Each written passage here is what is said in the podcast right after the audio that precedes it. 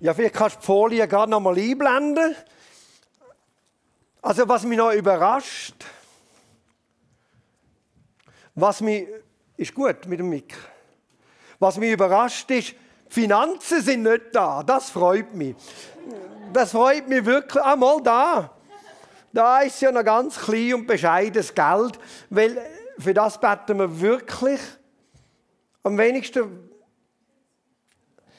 Ja, sind es die Themen. Einheit sicher, dass Menschen Gott erleben, das ganz, ist ganz im Vordergrund bei unseren Anliegen.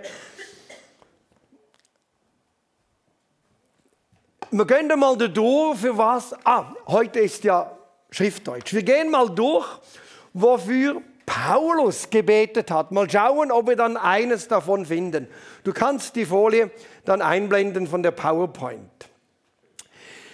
Also Paulus hat andere Gebetsanliegen. Das eine, das mit der Einheit, das ist im Epheserbrief auf alle Fälle da. Bevor wir dieses Gebet jetzt dann lesen, das Paulus betet, einfach nochmals zur Entspannung. Wir sind uns ja mittlerweile seine überschwängliche Sprache gewohnt, die Epheser im, äh, Paulus im Epheserbrief braucht. Und in diesem Abschnitt, er hypert richtig. Ist wirklich, er ist am Hypern. Denn im Griechischen kommt der Begriff Hyper in diesem Abschnitt unzählige Male vor. Deshalb möchte ich einfach den Text einmal das Gebet lesen, damit wir realisieren, was da losgeht. Denn es ist keine Bombe, jetzt habe ich das Kleine vergessen, aber wenn ich das so hinstelle, geht es auch. Es ist keine Bombe, die er platzen lässt, sondern ein Feuerwerk. Und Feuerwerk im CLZ abzulassen, ist ein bisschen heikel. Also mache ich es wie Sandra. Hoppala. Und. Ja, ja, Sandra, Sandra konnte das viel besser. Also, aber ich habe auch nicht geübt. Ich habe gedacht, das schaffe ich alle, weil er lässt nämlich wirklich eine, ein Feuerwerk los. Wenn es denn mal losgeht. Es geht los. Zack. Und das lassen wir genau mal da, wo es ist. Paulus ist beinahe nicht zu bremsen in diesem Gebet. Und wir gehen da mal Abschnitt für Abschnitt durch. Es hat drei Abschnitte, das Gebet. Schauen wir die kurz an. Die Einleitung. Deshalb knie ich vor Gott nieder und bete zu Gott, der der Vater von allen Geschlechtern im Himmel und auf der Erde ist. Der Vater, der alle Wesen in der himmlischen und der irdischen Welt beim Namen gerufen hat und am Leben erhält. Mit dieser Einleitung macht Paulus gleich mal klar, zu wem er betet. Er betet zu Gott, welcher der Vater von allen Menschen, allen Volksgruppen ist. Und er hat alle beim Namen gerufen und alle erhalten ihr Leben von ihm. Also hier ist Gott nicht einfach mein Gott oder er ist sogar noch dein Gott, er ist gleich der Gott aller Volksgruppen. Er spricht ja nur von Gruppen hier. Er spricht nicht einmal davon von Einzelnen, er spricht nur von ganzen Volksgruppen. Alle Menschen haben eine persönliche Beziehung zu allen, hat er das. Und er ist der Grund, dass es diese Vielfalt überhaupt gibt. Und es gibt bei ihm keine bevorzugte Volksgruppe. Denn er hat alle gerufen. Beim Namen und er hat alle gemacht. Keine Gruppe kann Gott für sich allein haben, geschweige denn ein Mensch. Er ist eben unser Vater. Er ist der Vater von allen Völkern. Und Gott gibt es nur zusammen mit all diesen Völkern oder es gibt ihn gar nicht. Und Paulus ist sowas von begeistert darüber und nach 2000 Jahren, das haben wir ja schon von Katja letzten Sonntag gehört, na ja, da hält sich die Begeisterung bei uns darüber in Grenzen. das ist jetzt nicht mehr so eine atemberaubende Tischbombe, die da losgeht. Das wissen wir. Also hören wir mal, was er weiter betet. Dann bittet er, ich bitte ihn, also diesen Vater von allen Völkern, der alle gerufen hat, der zu allen eine gleichermaßen eine Beziehung hat. Ich bitte ihn, jetzt wird es dann schön, dass er euch aus dem Reichtum seiner Herrlichkeit beschenkt und euch durch seinen Geist innerlich stark macht. Das möchten wir doch. Ist nicht ganz so erschienen, aber äh, auf der Gebetsliste, aber wir beten auch dafür. Ich bitte ihn, dass Christus durch den Glauben in euch lebt und ihr fester in seiner Liebe wurzelt und auf sie gegründet seid. Das ist ein Gebet. Und jetzt fasst er es noch einmal zusammen.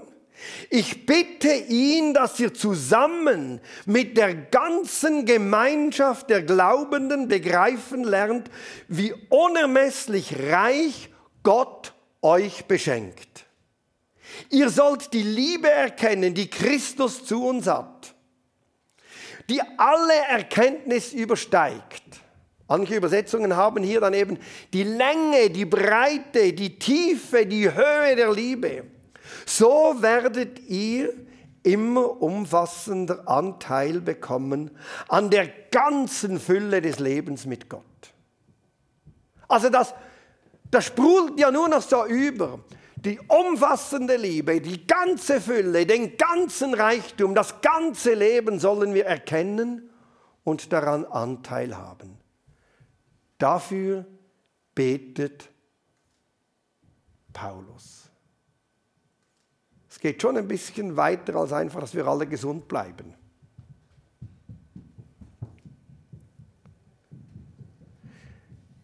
Er bittet das, dass, wir diese, dass sie dieses Geschenk erfassen und begreifen können. ist ja unwahrscheinlich. Und wie wenn dem nicht genug wäre, haut er am Ende noch einen so richtig obendrauf in der abschließenden Doxologie, im abschließenden Lobgesang und sagt, Gott kann unendlich viel mehr an uns tun, als wir jemals von ihm erbitten oder uns ausdenken können. Also er betet für die Fülle im Leben, Reichtum, beschenkt werden, die Liebe erkennen und dann sagt er so, ja, Gott kann noch unendlich viel mehr tun. So mächtig ist die Kraft, mit der er in uns wirkt. Ihm gehört die Ehre in der Gemeinde und durch Jesus Christus in allen Generationen für Zeit und Ewigkeit. Amen. Also versucht einmal irgendetwas umfassender zu formulieren als dieses Gebet. Ihm gehört Ehre und Preis in der Gemeinde, in allen Generationen, für jetzt und in Ewigkeit. Amen. Das ist alles mit eingeschlossen. Also der bitte nicht einfach, Herr, hilf uns, dass wir einigermaßen diesen Tag über die Runde kommen. Oder wie sagen die Berner, dass wir fürkommen? Da sprudelt es nur noch so. Das ist ein schwindelerregendes Gebet, das ist eine Begeisterung. Und diese Begeisterung hängt damit zusammen, dass er das Geheimnis Gottes erkannt hat. Alle Generationen gehören dazu. Und wenn ich dann dieses Gebet des Paulus dann manchmal mit unseren Gebeten im Pastoralteam für die für uns als Gemeinde so vergleiche, na ja, es kommt mir schon ein bisschen stümperhaft vor, unsere Gebete. Aber es macht ja auch nichts. Es gibt dann noch einen tröstlichen Text, wir wissen nicht, wie wir beten sollen. Und da schließe ich mich dann dem an. Aber wie gesagt, nach 2000 Jahren haut das niemandem mehr vom Sockel, wenn Paulus hier so begeistert in ein Gebet ausbricht, dass in der Gemeinde Juden und Heiden zusammengehören. Ja, vielleicht würde es uns wieder begeistern heute, weil Juden haben wir ganz wenige in unserer Gemeinde. Und uns haut es auch nicht mehr so vom Sockel, dass Gott der Vater aller Völker und Menschen ist. Natürlich ist mir auch klar, dass wir die Erhörung dieses Gebets nur als Gemeinde zusammen erleben können. Oder man erlebt die Erhörung dieses Gebets gar nicht. Ein Einzelner kann das gar nicht für sich erleben. Natürlich ist mir auch klar, dass diese unermessliche Liebe, die Gott zu uns hat, dass wir die nie erfahren und erfassen können. Diese Länge, Breite, Tiefe und Höhe der Liebe Gottes, die kann ich nie erfassen ohne alle diejenigen, die mich nerven, die mir gleichgültig sind oder die ich einfach ignoriere. Oder die einfach ganz anders ticken und denken, wie ich ticke und denke. Und es wäre ja schon klar, ohne sie kann ich die große Liebe Gottes nicht erleben, denn ohne sie erlebe ich ja nur einen Aspekt der Liebe Gottes. Der ist nicht ganz unwesentlich für mich, dass er mich liebt. Aber das ist nicht die breite Länge, Höhe und Tiefe der Liebe Gottes, die Liebe Gottes zu mir. Die schließt ja alle anderen eben mit ein. Und die kann ich nur zusammen mit den anderen erleben. Das ist mir schon klar. Mir ist auch klar, dass dieser Text ein absoluter K.O.-Schlag für alle Formen von einem individualistischen Glaubensleben sind. Ich und der Heiland haben es gut und mehr braucht es nicht. Das ist mir völlig logisch. Aber Hand aufs Herz, dass bei Gott alle dazugehören, arme, reiche Migranten, Eidgenossen, so, sämtlicher sozialen Schichten, alt, jung, Mann, Frau. Das ist kein Geheimnis. Ehrlich, diese Tischbombe, die hat ihren Reiz verloren. Wir alle da drin sind noch nicht über 55, Simon ist ja auch da und noch ein paar viele andere auch. Die meisten sind über 20, die anderen sind oben oder in Italien am Meer. Tischbomben hauen uns nicht mehr so vom Sockel. Die Kinder da oben vielleicht noch irgendwie das Getüte und Firlefanz, das da rumliegt. Das begeistert uns nicht mehr so. Das nervt uns sehr. Was Paulus in höchste Höhen katapultiert hat, liegt bei uns so ein bisschen am Boden rum.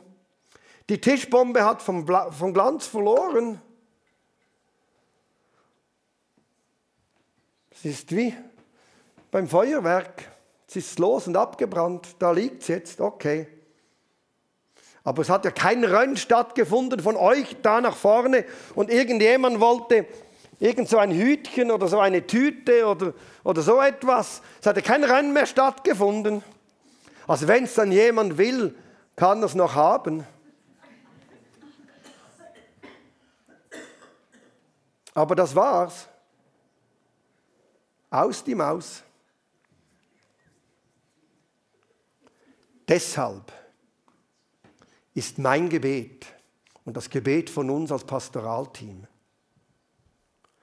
dass wir diesen Glanz, diese Schönheit, diese Wichtigkeit, diese Herrlichkeit der Vielfalt in der Gemeinde immer wieder erkennen und entdecken und uns nicht daran gewöhnen. Es nicht für selbstverständlich nehmen und nicht einfach denken, ja, der liegt da noch so rum und der da, der hat auch schon bessere Tage gesehen.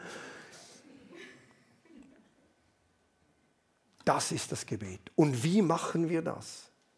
Wie entdecken wir die Schönheit des Altbekannten immer wieder neu? Wie machen wir das? Ich lese euch den Klappentext zum Roman Der Lauf der Liebe vor. Ich muss euch sagen, ich habe den Roman noch nicht gelesen, aber er steht auf meiner Hitliste. Hört einmal den Klappentext an. Am Anfang ist jede Liebe leicht. Wie aber geht es mit ihr weiter? Wie gelingt es trotz aller Widrigkeiten des Alltags, das Glück zu zweit zu finden? In Der Lauf der Liebe durchleuchtet Alain de Botton gnadenlos, aber einfühlsam die Liebesgeschichte von Rabbi und Kirsten, die Wahl der Ikea-Gläser, das Kennenlernen der Schwiegereltern, die Frage, ob die Butter im Kühlschrank stehen soll. All das gibt Anlass für die größten Dramen. Äußerst charmant und überzeugend treibt uns Alain de Botton die irrwitzige Idee aus, nach der nicht vorhandenen Perfektion in der Liebe zu suchen. Liebesgeschichte von dem Punkt an, an dem viele Liebesromane enden. Als ich das gelesen habe, habe ich gedacht, den muss ich kaufen. Es ist doch auch so in der Gemeinde. Die Niederungen des Alltags haben, haben, wir schon, haben uns eingeholt und diese luftigen Höhen, da bewegen wir uns nicht mehr so. Mittlerweile ist es auch so, wir, bei uns geht es nicht darum, wie steht die Butter im Kühlschrank, sondern äh, wie macht man den Abspann vom Livestream. Wie, wie, wenn, wenn der Hü sagt, weiß ich sowieso, die dort sagt Hot und, und so weiter. Man kennt sich das. Wir, wir kennen doch einander. Wir haben, die anderen haben ein bisschen vom Glanz verloren. Es ist wie ein Herz, das du uns mal gezeigt hast in der Predigt, Sandra. Natürlich weiß ich, Jesus nimmt alle gleichermaßen an, aber das hindert die Nein-Stimmer in der Ehe für alle nicht vehement gegen die Ja-Stimmer loszugehen und die Ja-Stimmer hindert das nicht, über die Nein-Stimmer herzuziehen. Der Glanz ist längst eingetauscht, die Vielfalt ist längst nervig. Wie kann man nur Ja oder wie kann man nur Nein stimmen? Ich weiß von Gemeinden diese Woche wieder, da das ist unglaublich mit den ganzen Corona-Maßnahmen. Riesenspaltereien. Und plötzlich sind einem die Impfbefürworter viel näher als die gläubigen Mitgeschwister, die Impfgegner sind. Oder umgekehrt. Plötzlich glänzen die viel mehr als die Person, die irgendeine andere Meinung hat im Umgang mit Corona oder mit Ehe für alle, oder es gibt noch tausend andere Sachen, in denen man andere Meinungen haben kann. Und plötzlich ist nicht mehr Christus und die Schönheit, die er unserer Gemeinschaft verleiht, das Zentrum, sondern etwas anderes. Aber das muss nicht sein. Denn all diese Sachen, die da am Boden liegen, haben immer noch etwas enorm Glänzendes und Bereicherndes. Und es geht darum, diesen Glanz immer wieder zu erkennen. Und das gelingt uns, wenn wir einmal das Trennende beiseite legen und uns aufeinander einlassen, zuhören und uns durcheinander von Gott beschenken lassen. Es könnte ja sein, dass die Person, die mich manchmal nervt, ein Geschenk Gottes für mich ist und mich beschenkt. Es könnte passieren. Ich muss euch etwas erzählen. Ich hatte vor einigen Wochen ein Gespräch mit einer Person, ist nicht aus der Gemeinde, kommt wo ganz anders her, und ich vermute, wir können in vielen Themen nicht weiter voneinander entfernt sein. Und es war ein Anlass und dann hat sich ergeben, dass wir zusammen am Tisch saßen. Und meine erste Reaktion, null Bock.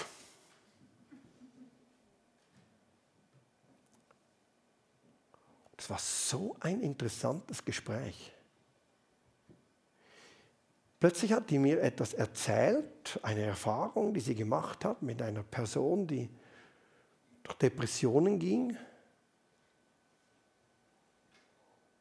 Und plötzlich habe ich gemerkt, jetzt, jetzt erhalte ich unglaublich viel Hilfe im Umgang mit einer Frage, die mich schon lange beschäftigt hat. Und es ist mir, das ist wirklich eine Gnade gelungen, die Ohren zu spitzen. Und ich habe Gott gehört. Aber meine erste Reaktion war, da höre ich sowieso nicht Gott. Ich weiß ja sowieso, was ich hören werde. Und ich weiß auch, was man mir sagen wird. Aber es war nicht das. Und am Schluss war ich reich beschenkt. Und ganz offen gesagt, ja, ich bin ein Impfbefürworter. Und, zu, und zuweilen schmunzle ich über Personen, die Impfgegner sind und dann einfach auf Gott vertrauen und dann doch happy sind, haben wir eine gute, ein gutes Gesundheitswesen, wenn sie dann intubiert auf der Notfallstation landen und sie dann doch versorgt werden, sind sie ja doch dankbar. Da muss ich dann manchmal schmunzeln. Aber ich will lernen zuzuhören. Ich will lernen, die Stimme Gottes auch bei ihnen zu hören, bei denen, die anders reden, anders über Gott reden. Denn ohne sie überhöre ich vielleicht etwas. Und ich weiß auch, wenn ich meine Frau nerven will, dann muss ich einfach sagen, wenn sie anfängt etwas zu sagen, ja, ich weiß ja, was du sagen willst. Und dann ist der Ofen aus oder er glüht. Nein, ich weiß es nicht. Ich will hinhören. Und es fällt mir nicht so leicht, aber ich will das lernen. Und offen gesagt graut es mir von einer Theologie, in der alles immer klar ist und man genau weiß, was Gott denkt und macht und will.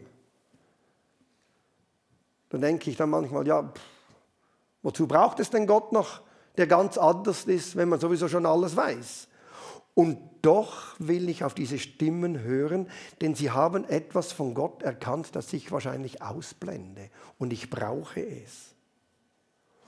Ohne sie alle kann ich die Länge und Breite, die Tiefe und Höhe der Liebe Gottes nicht erkennen und erfassen.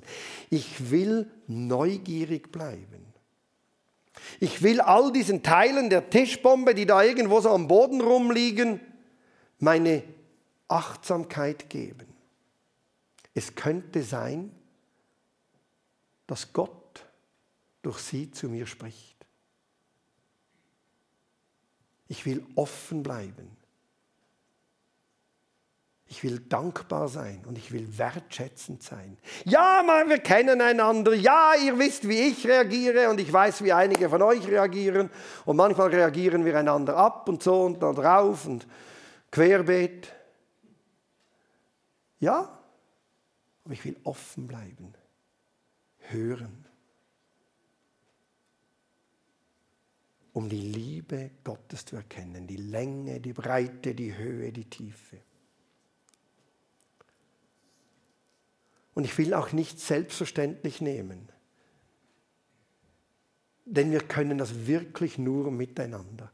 Und deshalb beten wir als Pastoralteam immer wieder, dass wir miteinander und durcheinander diese überaus große Liebe Gottes zu uns erkennen und erfassen können. Diese überschwängliche Kraft, die ist nämlich so stark, dass sie nach 20 Jahren einander immer noch die Schönheit erkennen lässt.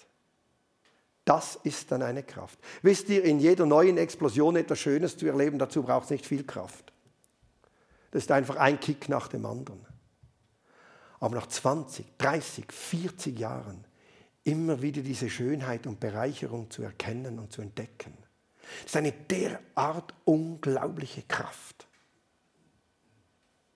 und eine unglaubliche Bereicherung. Dafür beten wir. Das möchten wir. Denn, ich habe euch das schon mal erzählt, Gott offenbart sich in unserer Mitte oder wie es die alten Rabbiner sagten, die Stimme Gottes wird überall da hörbar, wo sich Menschen in seiner Gegenwart einander zuwenden. Aus dieser Mitte heraus erklingt die Stimme Gottes. Amen.